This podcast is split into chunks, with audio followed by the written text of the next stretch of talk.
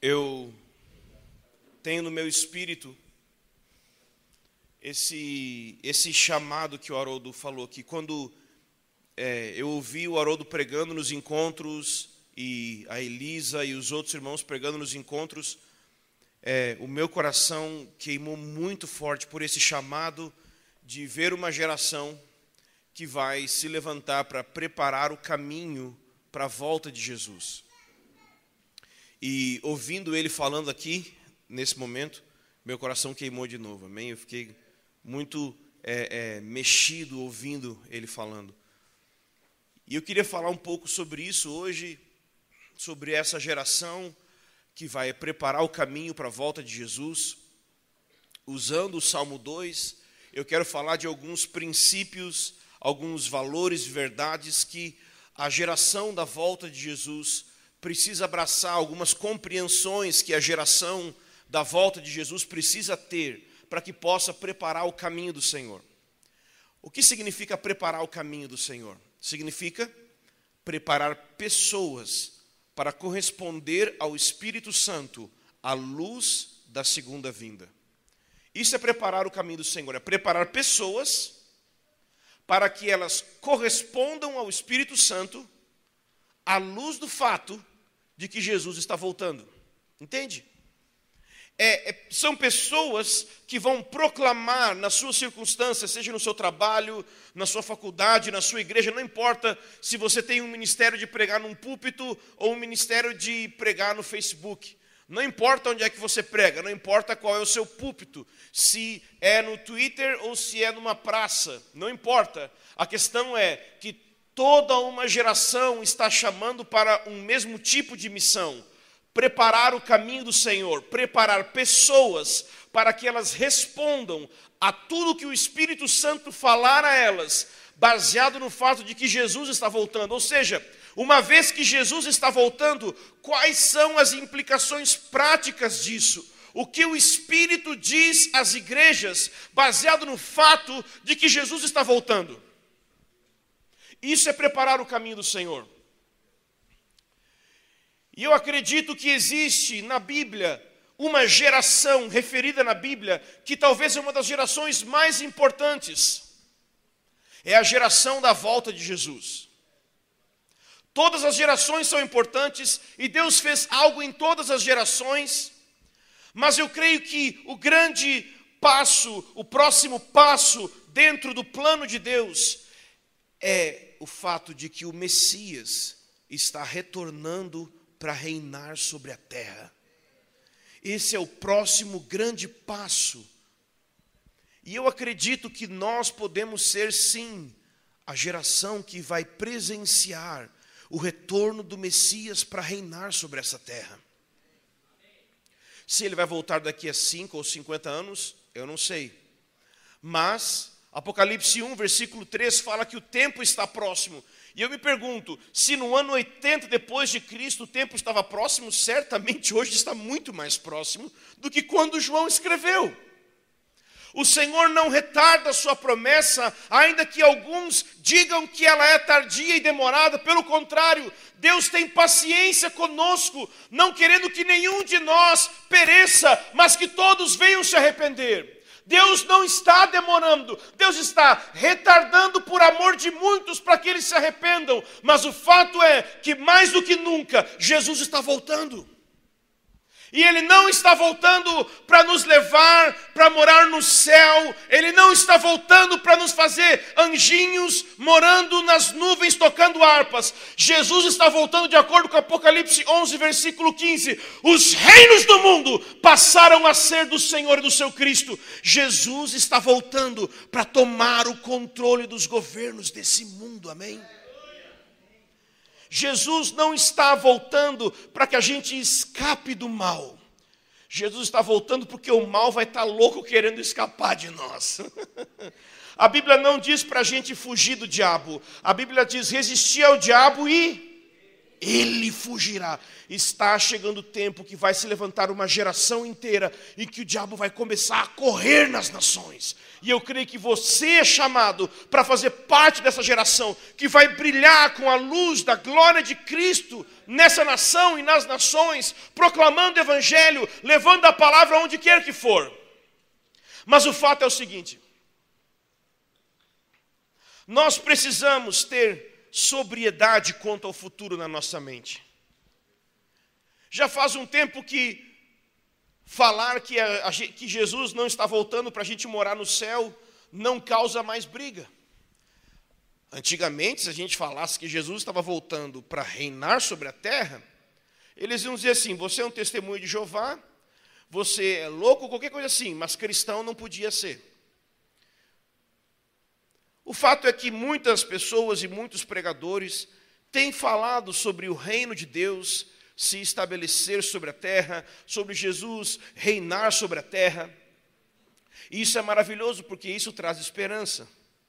Mas o problema é o seguinte: se nós não, não tivermos claramente a nossa perspectiva de futuro ajustada, o nosso entendimento de como nós devemos nos preparar no presente vai ser prejudicado. Se eu creio que vai ter um arrebatamento secreto e de repente eu vou ser levado, minha preparação vai ser prejudicada, porque eu estou pensando que nem vai ter uma guerra. Pelo contrário, a, quando a guerra for começar, quando as grandes lutas forem começar, Jesus volta e nos arrebata e os judeus que fiquem aí apanhando. Porque esse é um tipo de teologia que inventaram por aí. O outro tipo de teologia é o seguinte: vai tudo melhorar. Vai ficar bom, bom, bom, bom, bom, bom, vai ficar tão bom, irmão. Que aí Jesus volta como a cereja do bolo para dar só um plim. Ou seja, existem visões sobre o futuro que são extremamente negativas, e existem visões sobre o futuro que são extremamente positivas. E ainda que sim existam elementos do futuro que são positivos e elementos do futuro que são negativos, não é um ou outro, mas os dois. A Bíblia diz em Isaías capítulo 60: Eis que as trevas cobrem a terra e a escuridão os povos. Ou seja, vai haver trevas, vai haver escuridão. Mas ele continua dizendo: Mas sobre ti vem nascendo a luz do Senhor, e a glória do Senhor já se vê sobre ti. Então, luz e trevas vão conviver juntas até o fim. E se eu não tiver uma perspectiva clara do que é o futuro, eu não vou ter uma preparação corretamente ajustada em relação ao futuro. Não sei se você já parou para pensar nisso. Mas o que você espera sobre o futuro define o seu presente. Já parou para pensar nisso? É muito simples. Na minha casa eu vejo isso constantemente. A expectativa futura dos irmãos virem na quarta-feira na reunião da igreja faz a minha mulher começar a arrumar a casa no início do dia, o que significa que é bom eu sair para não atrapalhar ou ficar quieto ajudando, um dos dois.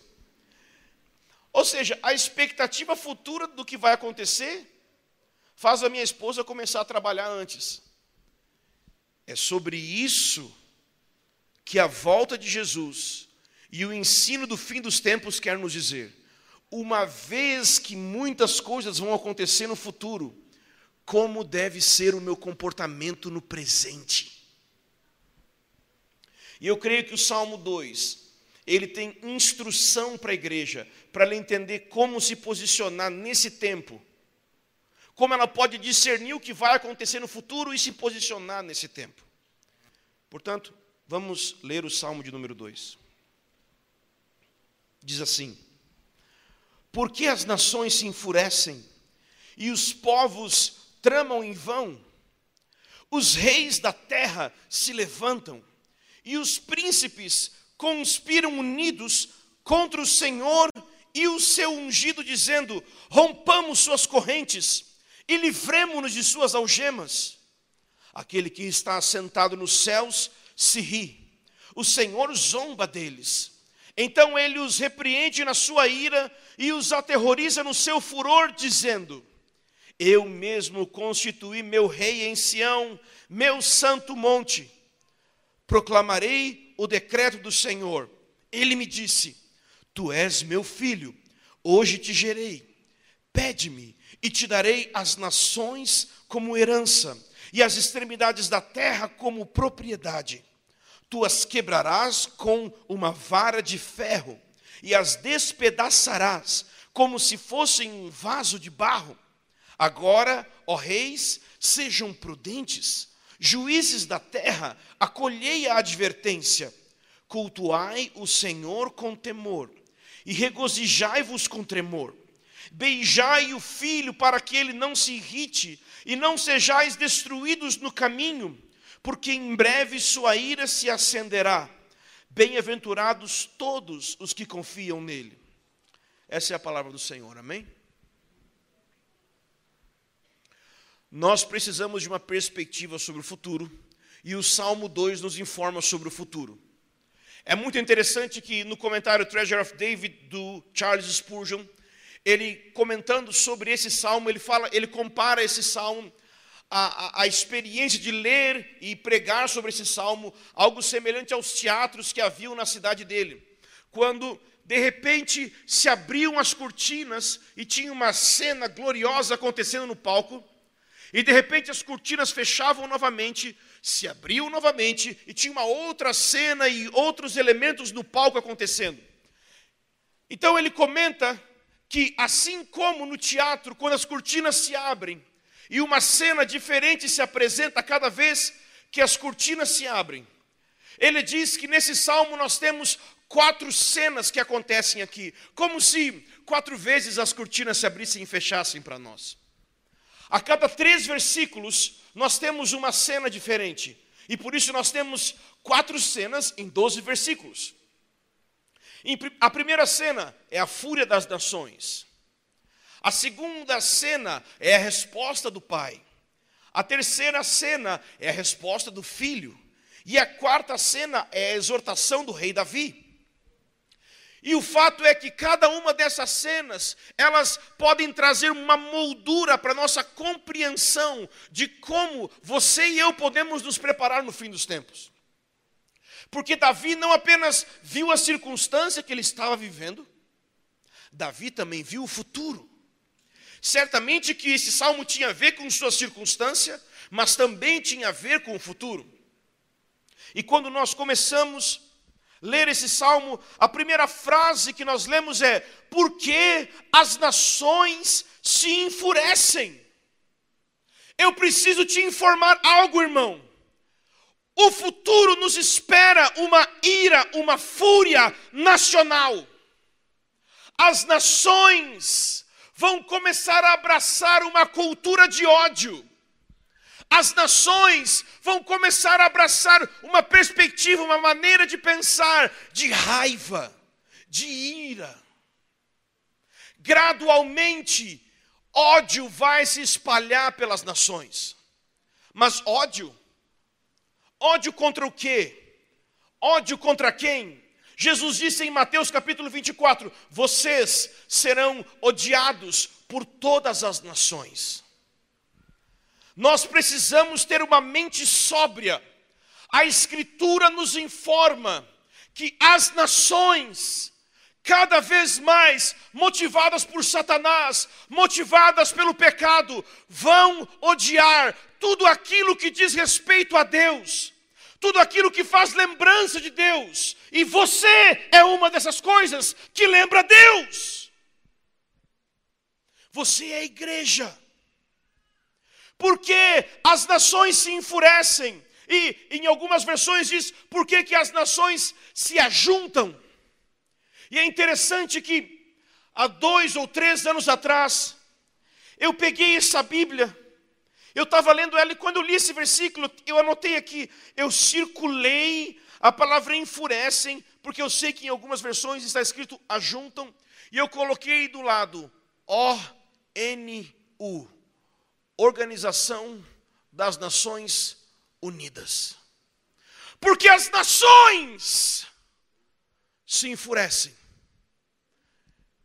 O futuro é uma organização das nações unidas em ódio contra tudo aquilo que é Deus e o seu Cristo. Não sei se essa organização vai conseguir fazer isso, mas o fato é que a sigla me lembra muito o que vai acontecer no futuro. Vai ter uma organização das nações unidas contra o Senhor e o seu Cristo. Porque os povos tramam em vão.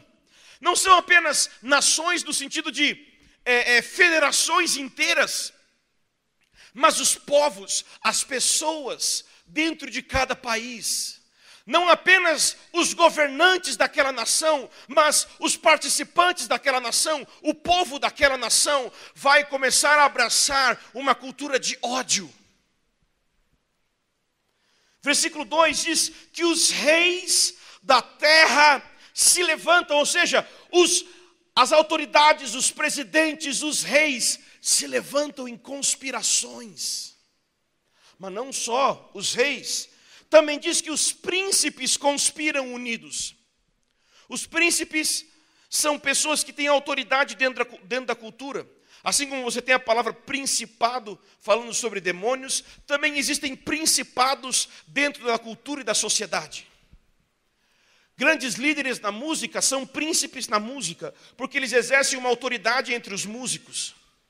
E assim você pode olhar em qualquer outra esfera da cultura. O fato é existem líderes, nações, povos, autoridades governamentais que gradualmente vão abraçar uma cultura de ódio, uma cultura de oposição. Contra quem? Olha o que ele diz: contra o Senhor e o seu ungido. O futuro tem a ver com nações inteiras, populações inteiras, presidentes, líderes influentes na cultura, se levantando contra Deus, estabelecendo, estabelecendo uma cultura anticristo. Um dia vai ter um anticristo, uma pessoa mas antes dessa pessoa vir, vai se estabelecer uma cultura que reflete quem ele é. Mas o Senhor está no céu. O seu Cristo está no céu. Como que eles vão se levantar contra o Senhor se o Senhor está no céu? Eles não conseguem chegar lá. Eles podem tentar outra torre de Babel, eles não vão conseguir. Então, o que, que eles vão fazer? Olhe só o versículo 3. Olha o que eles dizem: Rompamos suas correntes, livremos-nos de suas algemas. Sabe o que as nações querem? Romper correntes, romper algemas. Mas espera aí, que corrente é essa? Que algema é essa? Corrente e algema fala de restrição. Você sabia que o maior objetivo hoje de várias pessoas que tentam moldar a nossa cultura é romper com as restrições que a moral judaico-cristã estabeleceu na cultura. Limites da vida, limites de como deve ser a família, limites de como nós devemos viver. A Bíblia moldou a maneira que a nossa cultura pensa, a Bíblia moldou a maneira que a sociedade vive, e o fato é que eles estão clamando: vamos romper com isso. Vamos estabelecer uma cultura de aborto, refletindo o pensamento de Faraó que mata os primogênitos, e também na época de Jesus que mataram as crianças, o mesmo espírito. Vamos acabar com a família, abraçando o espírito de Sodoma e Gomorra, acabando com o casamento, tentando apenas redefinir ele, para que futuramente, como Paulo diz, vão proibir o casamento. Sabia disso? Paulo diz que vão proibir o casamento no futuro. Eu lia isso e eu achava engraçado. Por que, que vão proibir o casamento? Porque o casamento é uma instituição que lembra aliança, e a aliança lembra Deus existe um plano, existe uma estratégia do inimigo para arrancar da sociedade todo tipo de restrição que a palavra de Deus estabelece na sociedade. Hoje é só matéria de opinião. Hoje em dia é só discussão. Você pensa de um jeito, seu amigo pensa de outro, não é? Ah, eu, você acha que é, abraçar um comportamento, um estilo de vida homossexual é errado e o seu amigo acha que é certo? E todo mundo convive. Eles não gostam da sua opinião, você não gosta da opinião deles, mas vocês convivem. Mas gradualmente isso não vai ficar assim. Tem um caso, por exemplo, da, daquela família que tinha uma padaria e se recusou a fazer um bolo para um casal homossexual que ia celebrar a união deles. Eles se recusaram, pois entendiam que esse tipo de relação não refletia o que eles acreditaram e eles perderam tudo. Foram processados e perderam tudo. Ou seja, já está sendo privilegiado gradualmente, cada vez mais, a cultura anti-família, anti-vida, anti-Deus. Cada vez mais. Só que não vai ficar nesse nível. Gradualmente, essa, dis essa discordância filosófica vai se tornar um estabelecimento institucional. Ou seja, vão ser criadas leis que vão dizer que a cosmovisão cristã, judaico-cristã, é errada, é crime. Porque ela está sendo como que uma prisão, como que uma corrente que impede a evolução da humanidade, que impede o desenvolvimento da humanidade nas suas plenas capacidades. Esse vai ser o discurso. Esse já está sendo o discurso, mas ele vai aumentar cada vez mais. Então, não é apenas que eles vão banir oração da, da, das, das escolas, como o pessoal reclama nos Estados Unidos, ou tirar a Bíblia dos lugares. Não, não, não, não, não. As ideias contidas nesse livro está sendo trabalhado para elas serem arrancadas da sociedade. E no futuro, esse livro e suas ideias vão se tornar ilegais.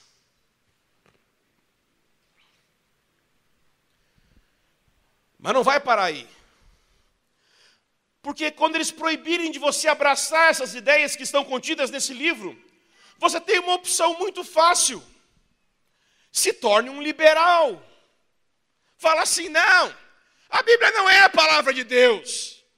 Ela não tem um padrão moral e absoluto que as pessoas devem obedecer. Ela não tem um padrão de como a família deve se comportar. Não, não, não, não, não. Isso é só uma maneira de enxergar. Né? Lembra? Quem falou isso pela primeira vez na Bíblia, né? Chama Satanás, né? Abraça essa mentalidade. Não, não é bem assim. Não é, não. Não é tão preto e branco, é mais cinzentado. Pode ser, pode não ser. O que, que você sente? Ah. Gradualmente, Jesus, como o único caminho para Deus, vai ser tirado gradualmente os padrões de Deus vão ser eliminados. Ou seja, vai continuar tendo igreja, vai continuar tendo culto, vai continuar tendo louvor com música aparecendo do Coldplay. Você vai sentir emoção igual, você vai chorar igual, mas a Bíblia chama isso de a grande apostasia. Então você fala assim: ah, já está acontecendo, irmão já está acontecendo a sementeira disso, mas ainda não se estabeleceu plenamente. É fato que desde agora muitos estão correndo de fazer afirmações categóricas sobre a verdade absoluta que está contida na Bíblia. Mas ainda tem espaço para falar. Mas gradualmente vai ser considerado ilegal. Depois que as ideias forem consideradas ilegais, porque pode fazer mais ou menos como fazem em alguns países. Você pode ser cristão, só não pode falar para o outro. Já viu isso? Você tem liberdade de ser cristão, só não tem liberdade de falar para o outro. Gradualmente eles vão eliminar as pessoas que trazem à lembrança esse tipo de pensamento. E você é um tipo de pessoa que traz à tona pela sua vida esse tipo de pensamento. Judaico, cristão, o padrão de Deus. Mas não só eles vão fazer isso com você, porque existe uma cidade no mundo e um povo que mora naquela região chamado Israel. E esse vai ser o último ponto que eles vão atacar. Eles vão tentar arrancar do mapa o povo de Israel. Tentar destruir a cidade de Jerusalém, porque ela é um marco de que Deus fala. Ela é um marco de que Deus se revela. Então eles vão tentar, em primeiro lugar, estabelecer leis ante Deus. Em segundo lugar, eles vão tentar destruir a igreja nas nações. E por último, eles vão tentar acabar com Israel tudo o que possa lembrar as restrições de Deus, as limitações que Deus coloca, eles vão tentar destruir. Que bênção, começar uma conferência com a palavra dessa é uma bênção, né, irmão? Aleluia, né? Palavra positiva, uma palavra de vitória, né? Uma palavra para a sua semana ser uma bênção, né? Glória a Deus. Fecham-se as cortinas. E elas vão se abrir de novo. E Deus tem uma resposta para o caos.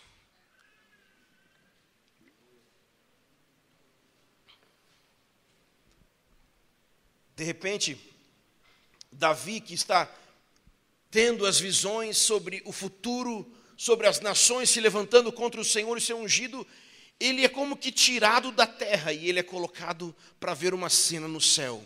Como Ezequiel, que é pegado pelos cabelos, como o próprio João, que ouve em Apocalipse 4, sobe para cá e eu te mostrarei as coisas que devem acontecer depois destas. E João vê um trono no céu, lembra? Davi, da mesma forma. Aquele que está sentado nos céus se ri o Senhor zomba deles. Então ele os repreende na sua ira e os aterroriza no seu furor, dizendo: Eu mesmo constituí o meu rei em Sião, meu santo monte. Qual é a primeira coisa que Davi vê? Os céus. Então eu quero que você entenda.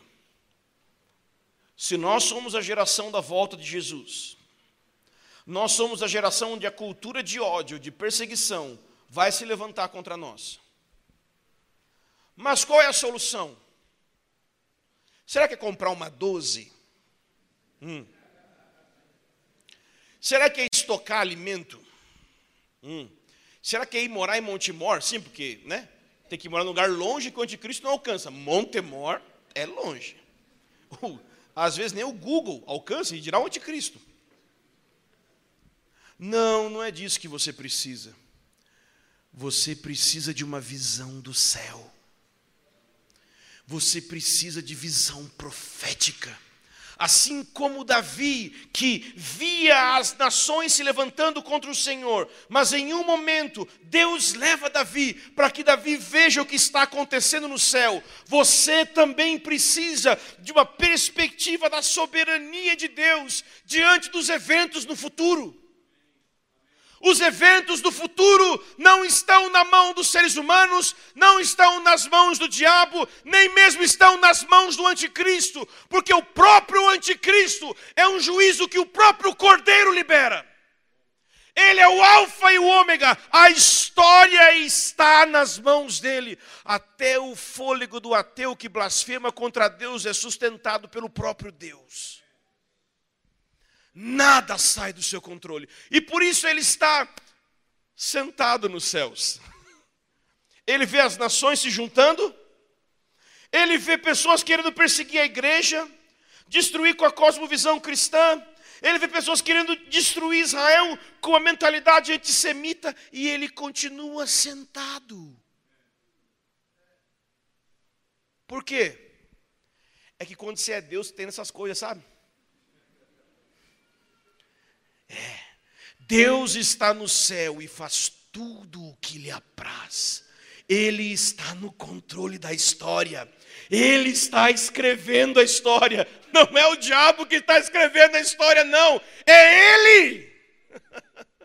Aquele que está assentado nos céus ri. Deus ri. Já parou pensar nisso? no meio dos problemas, o que é pior, não é?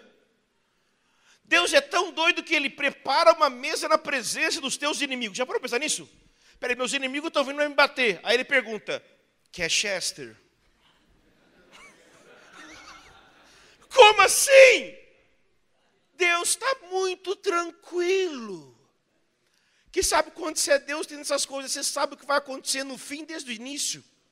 Então você não perde a calma. O problema é que nós perdemos a calma. Nós queremos saber se nós devemos ser da direita ou da esquerda. Nós queremos saber de qual time nós devemos torcer nas nações. Ei, o nosso time não é de nação nenhuma, o nosso time é do céu. O nosso time não é de partido nenhum, o nosso time é do céu. Aquele que está sentado nos céus é o nosso partido. e ele ri. Não é uma risada como se ele estivesse gostando. É uma risada terrível. É uma risada amedrontadora, porque diz: O Senhor zomba deles. Já parou a pensar? Deus chega para os anjos e fala: Ai que otário! então, ele está fazendo isso. Deus é um pouco não muito evangélico, né? Ele é Deus, né? No caso.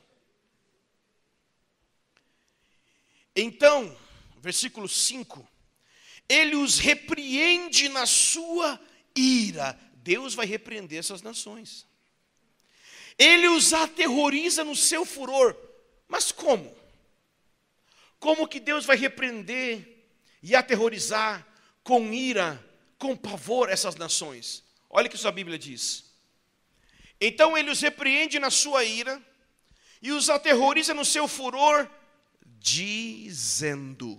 Tem essa palavra aí na sua Bíblia? Dizendo.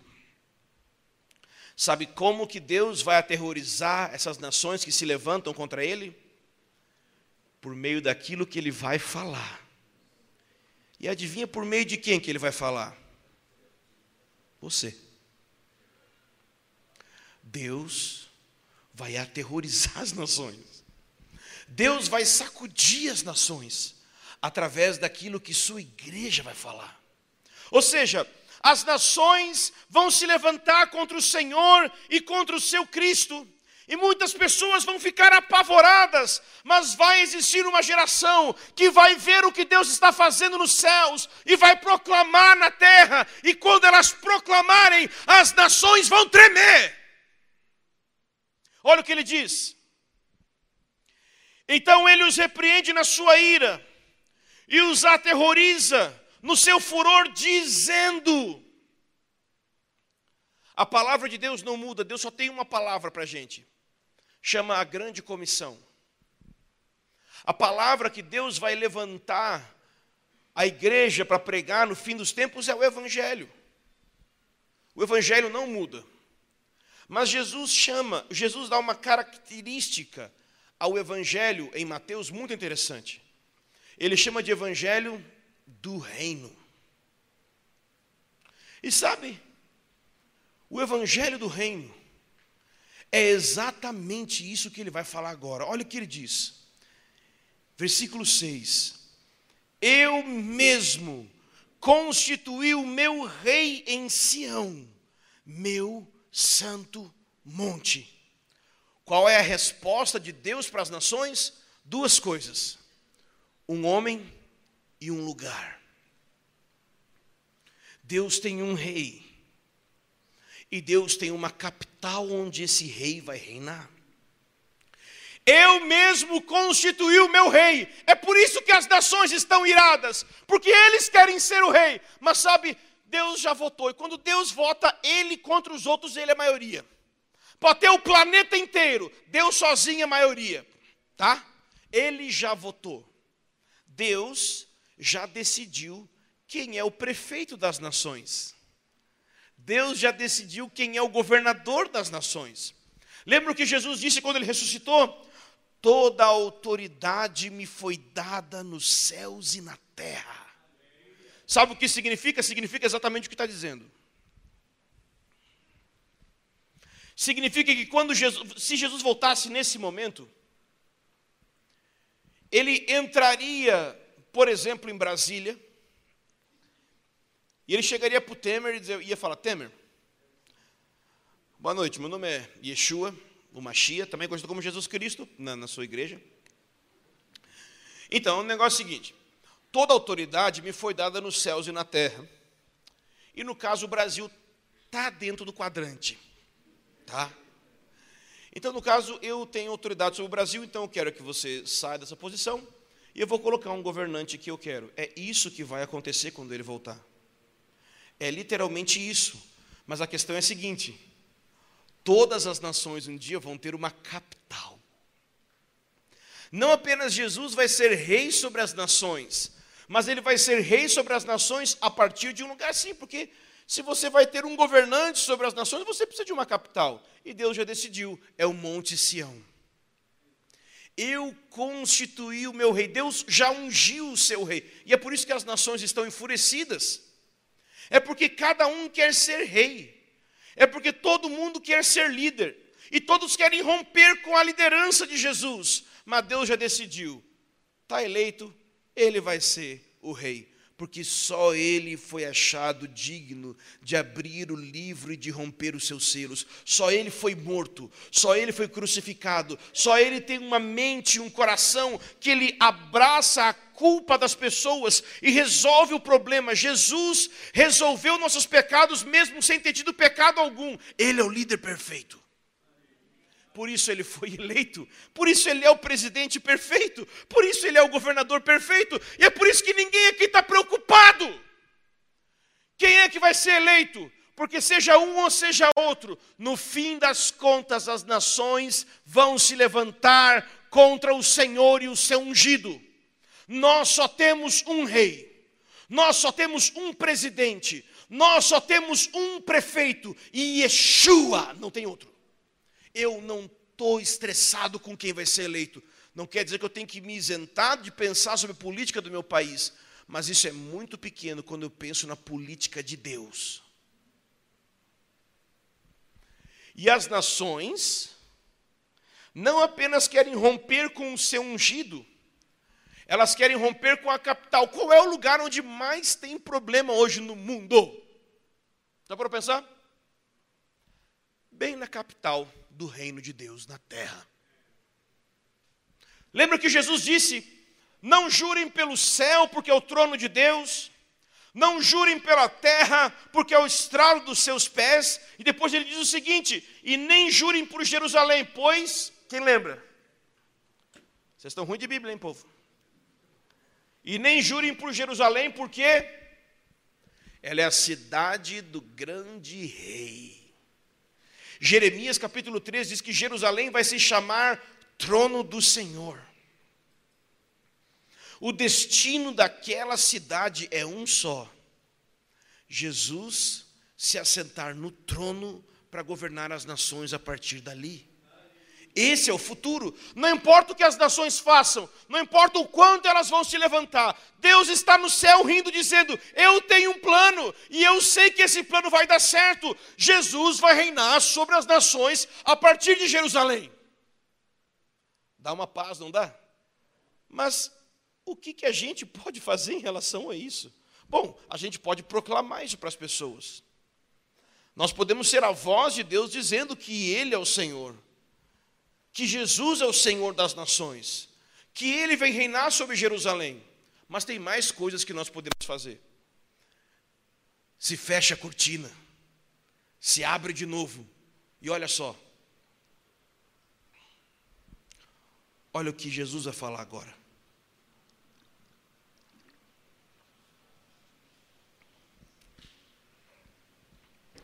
Versículo 7. Proclamarei o decreto do Senhor. Jesus está dizendo: eu vou proclamar aquilo que Deus disse para mim. Ele me disse: Tu és meu filho, hoje te gerei. Pede-me, e te darei as nações como herança, e as extremidades da terra como propriedade. Tu as quebrarás com uma vara de ferro, e as despedaçarás como se fossem um vaso de barro. Então aqui, Jesus nos ensina um princípio muito importante: o princípio da intercessão. Olha só, ele diz: Eu vou proclamar o que Deus me disse. Isso é intercessão. Intercessão não é ficar caçando demônio por aí. Intercessão é falar para Deus aquilo que Deus me disse para falar para Ele. A Bíblia diz que se nós orarmos algo segundo Sua vontade, Ele nos ouve. E onde Sua vontade está revelada? Aqui, no decreto do Senhor. E é por isso que Jesus disse: proclamarei o decreto do Senhor.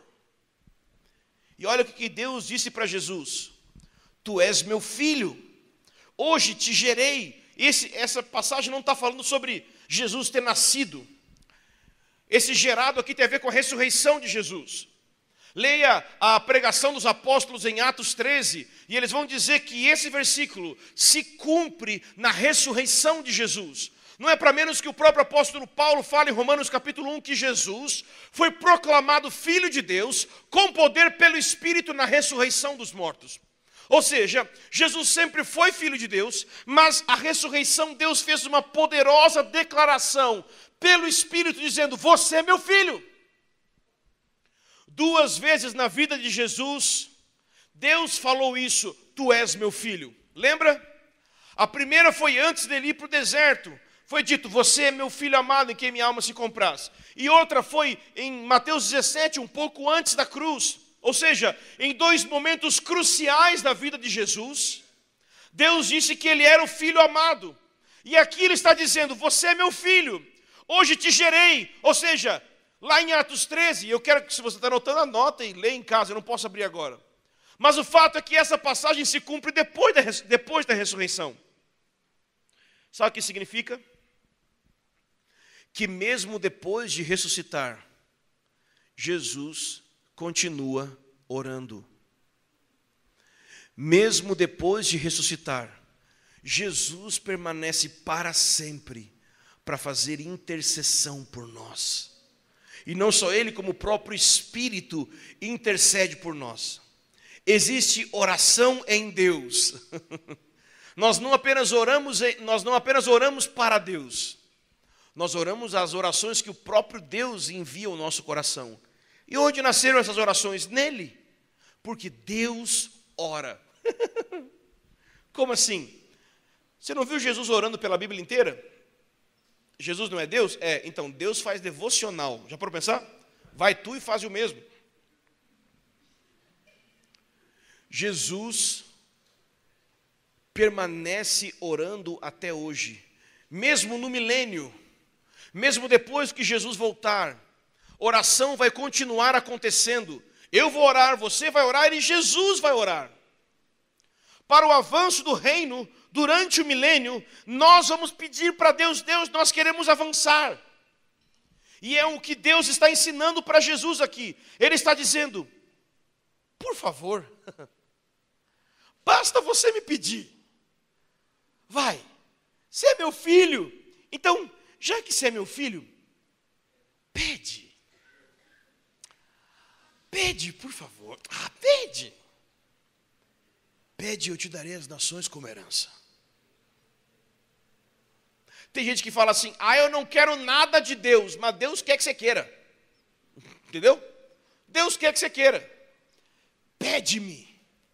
É assim que o reino de Deus funciona. O reino de Deus anda, o reino de Deus se move como resultado das respostas das orações do seu povo. Conforme nós pedimos, as coisas acontecem. Conforme nós oramos, as coisas acontecem. Então, esse versículo não fala só sobre Jesus, fala sobre Jesus, mas fala também sobre a igreja. Por que será que está rolando tantas palavras hoje em dia sobre ser filho de Deus? sobre ser filho amado. Não é para você ficar simplesmente chorando, uh, meus traumas do passado. Não, você pode chorar, não tem problema, pode chorar. Mas depois que você chorar bastante, Deus quer que você se levante com a plena convicção de que você é um filho totalmente amado. E porque você é um filho totalmente amado, pede. Pede. Pede a sua herança. Pede a sua cidade. Pede a sua igreja. Pede o seu trabalho. Pede a sua família. Eu te salvei para tornar você um sacerdote. Eu te salvei para que você, sabendo que é filho, acesse o meu trono e peça para mim coisas. O reino dele vem conforme nós pedimos, venha teu reino. Conforme nós concordamos com o coração de Deus que diz, venha teu reino. Você entende isso? Essa é uma chave para o fim dos tempos. Entender que você é filho e pedir. Jesus vai receber autoridade sobre as nações, diz o versículo 8. Pede-me, te darei as nações como herança e as extremidades da terra. Não vai ter lugar que Jesus não vai dominar.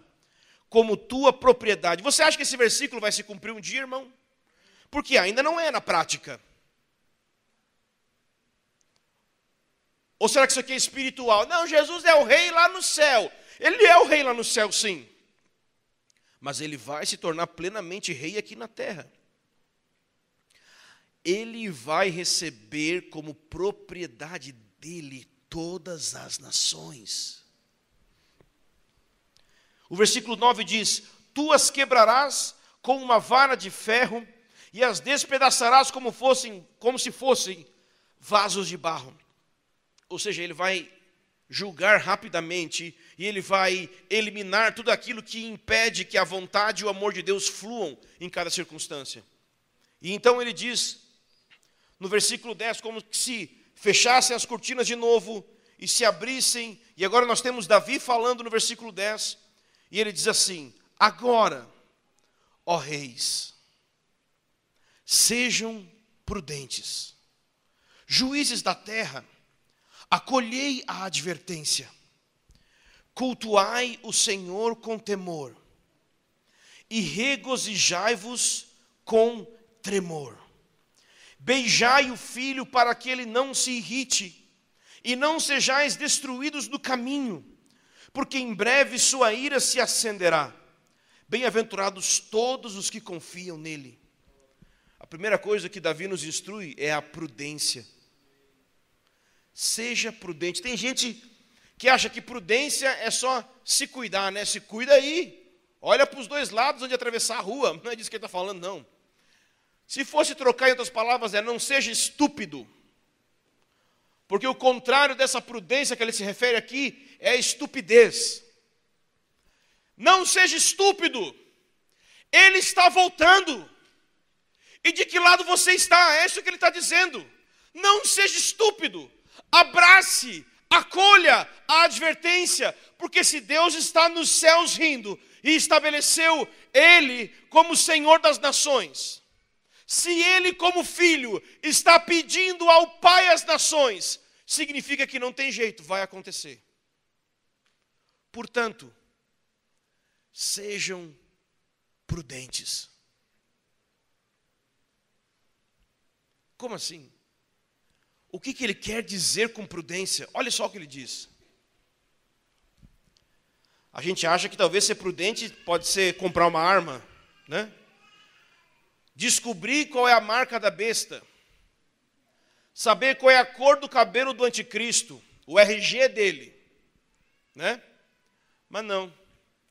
A prudência não está nisso. A prudência está aqui, ó. Cultuai.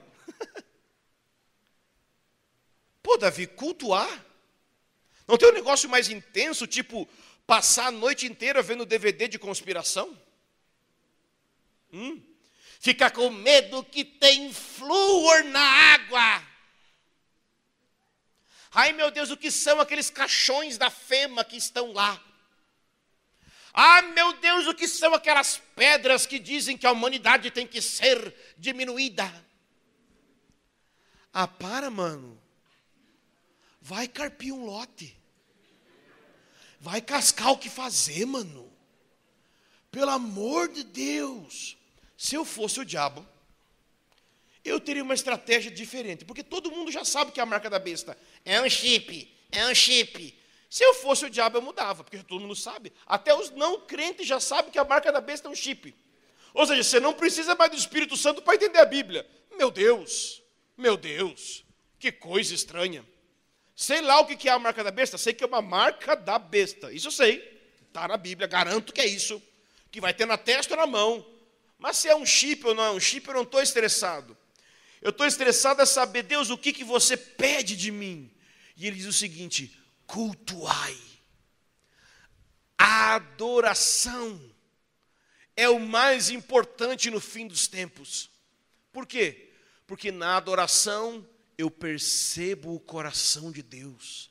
Na adoração eu percebo o que acontece nas regiões celestiais. Na adoração eu saio do turbilhão de pensamentos, de angústias e ansiedades, e eu começo a ver claramente Deus assentado no trono, com um plano de ter o seu filho reinando nas nações. Ali eu tenho paz e sobriedade para pedir às nações em concordância com a oração do filho. E a adoração que ele nos conclama fazer é tripla. Ele diz: Cultuai o Senhor com temor, regozijai-vos com tremor, e beijai o filho para que ele não se irrite. Três tipos de adoração: o temor, o regozijo e o beijo. São três tipos de adoração que Deus está restaurando nesse tempo. Essa deve ser a resposta da igreja diante de tudo que está acontecendo. Não é fugir da universidade, Ai meu Deus, meus professor marxista, fica lá! Até o seu rosto brilhar como o sol. Fica lá. Até você ter olhos como de fogo. Fica lá. Olhando bem no grão do zóio do, do Antônio Gramsci que está na alma do teu professor. Fica olhando assim, ó. Fica olhando, fica olhando até manifestar. tá glória, nós é pentecostal, show. E mineiro, e gaúcho, e tudo junto.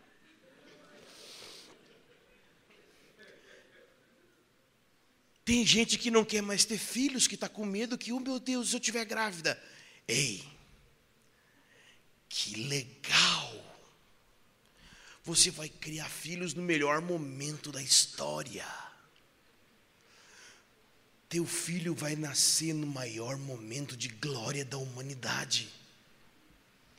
Vai ser difícil? Vai, mas vai ser para todo mundo, querido. Graças a Deus, Jesus encurtou. Ele disse: foi abreviado. É só três anos e meio.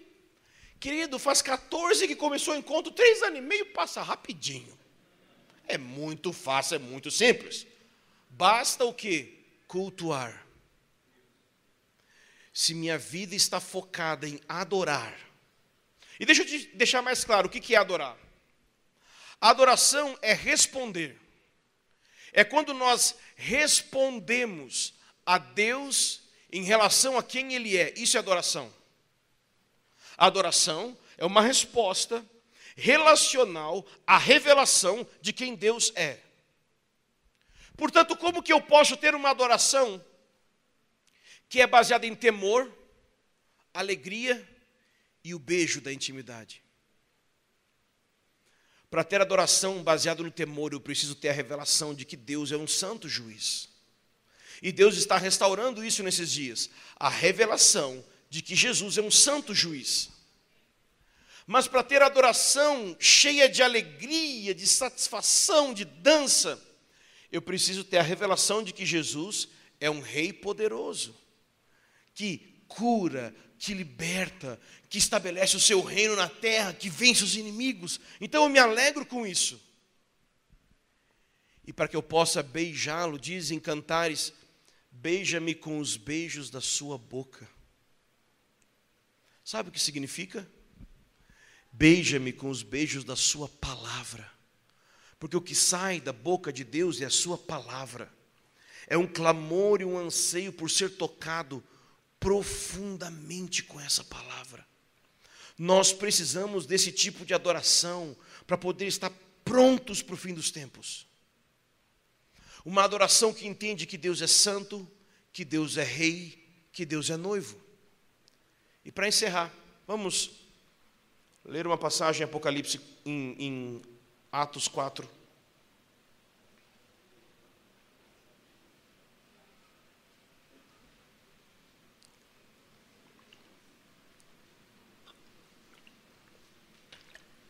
Você sabe que quando um pastor fala, estamos encerrando, isso não significa nada, né? Então fica tranquilo.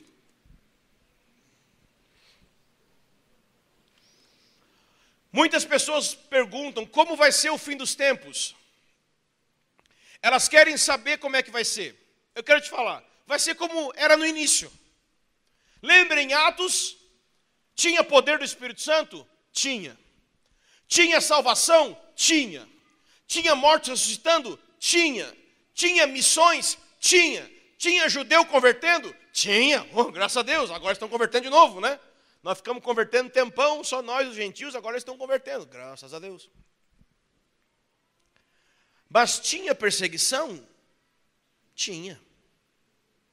Vai ser a mesma coisa, só que de forma global. Aquilo que aconteceu em Atos, em algumas cidades, vai acontecer agora em todas as nações e vai ser muito legal. É muito legal. Eu sei que talvez você está com medo, ai, vão me matar. Então, já por pensar que legal? Hã? Você vivendo uma vidinha medíocre a vida inteira? Hum, estressando porque seu carro não é do ano. Hã? Estressando porque sua igreja não toca o louvor como você gosta. Oh, que vida difícil. Nossa, querido, fico constrangido por você.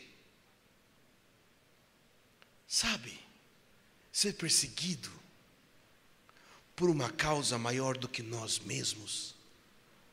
E eu quero te contar uma coisa sobre martírio.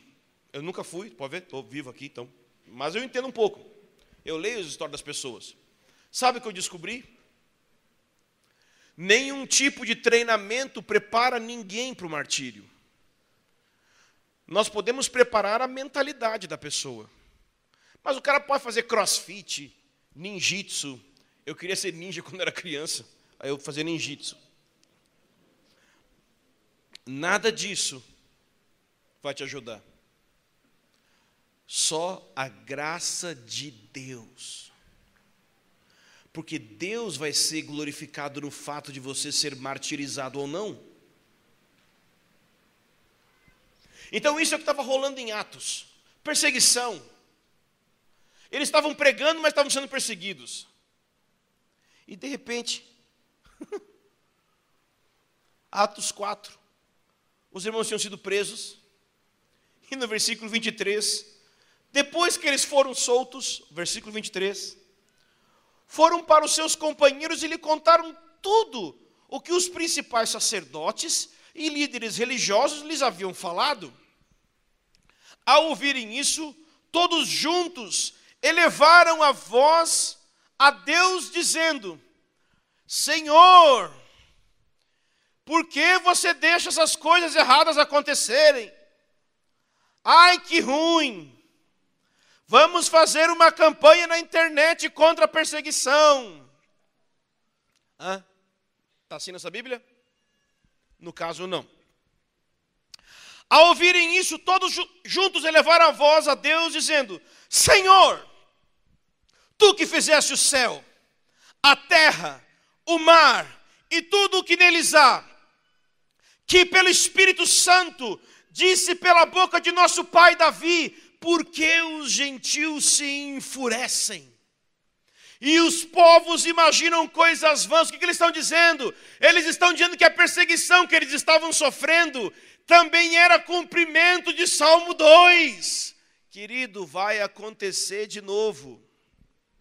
Os reis da terra se levantam e as autoridades se aliançaram contra o Senhor e o seu ungido, pois, eles vão interpretar em oração, é adoração com a palavra aqui. Nesta cidade, eles de fato se aliaram contra o teu santo servo Jesus, a quem ungiste não só Herodes, mas também Pôncio Pilatos com os gentios e os povos de Israel. Está vendo? Nós temos Herodes, Pôncio Pilatos, dois líderes. Mas nós também temos os gentios com os judeus, os povos. Se levantaram contra o Senhor e isso vai acontecer de novo. Mas olha só o que ele diz no versículo 28. Para fazer tudo que tua mão e tua vontade predeterminaram que se fizesse. Como assim? Esse mal todo acontecendo? Sim, o Senhor está sentado no trono, rindo do que eles estão querendo fazer, porque Ele está no céu e faz tudo o que lhe apraz, Sua mão predeterminou. Está na hora de você ler Jó de novo. Temos recebido de Deus o mal, não, ter, não receberíamos, temos recebido de Deus o bem, não receberíamos também de Deus o mal? Esse versículo a gente pula. Amós 3, versículo 6, a gente também pula, né? Haverá alguma desgraça à cidade sem que o Senhor a tenha feito? Pergunta de retórica, resposta não. Eles sabiam que o fato de Jesus ter sido crucificado era uma coisa muito ruim porque foi violento. Foi uma violência. E ao mesmo tempo muito bom porque Deus cumpriu o seu propósito. Eles tinham essa visão. Eles olhavam para a história como a história de José, que foi para o Egito, que foi para o Egito e sofreu no Egito. E depois Deus vira a mesa e diz: o próprio José diz: Deus me enviou para cá para fazer como se vê hoje, conservar muita gente com vida. Nós precisamos restaurar a visão da soberania de Deus, mesmo no sofrimento. Não é que Deus quer o nosso mal, mas o mundo é caído, querido. Quem quer viver piedosamente vai sofrer perseguição. Atos 14, 22 por muitas tribulações, nos importa entrar no reino de Deus. Filipenses capítulo 3, eu quero ter a comunhão dos seus sofrimentos. E eles continuam orando: agora, pois, ó Senhor, olha para as suas ameaças. E o que será que eles vão orar? Será que eles vão orar? Faz com que elas acabem? Não, eles falam o seguinte: concede aos teus servos que falem tua palavra com toda coragem. Eles não pediram para acabar com a perseguição, eles pediram para aumentar com a coragem. Deus, a perseguição está aumentando, dá mais fogo! É isso. É esse tipo de igreja que Deus está levantando no fim dos tempos. Não é uma igreja que vai fugir do sofrimento, é uma igreja que vai crescer em coragem mesmo diante do sofrimento. Versículo 30: Enquanto estendes a mão para curar, realizar sinais e feitos extraordinários pelo nome do teu santo servo Jesus. E quando eles terminaram de orar, o lugar em que estavam reunidos tremeu, e todos ficaram cheios do Espírito Santo e passaram a anunciar com coragem a palavra de Deus. Querido, eles primeiro entenderam a palavra, obviamente, poder orar ela, né? Mas depois, eles oraram essa palavra.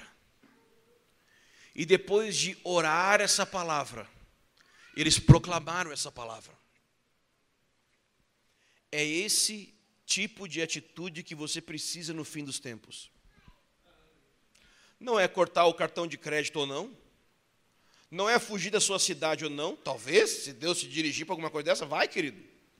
Mas tudo isso é inválido se você não ler esse livro, orar esse livro e proclamar esse livro. Vamos colocar em pé.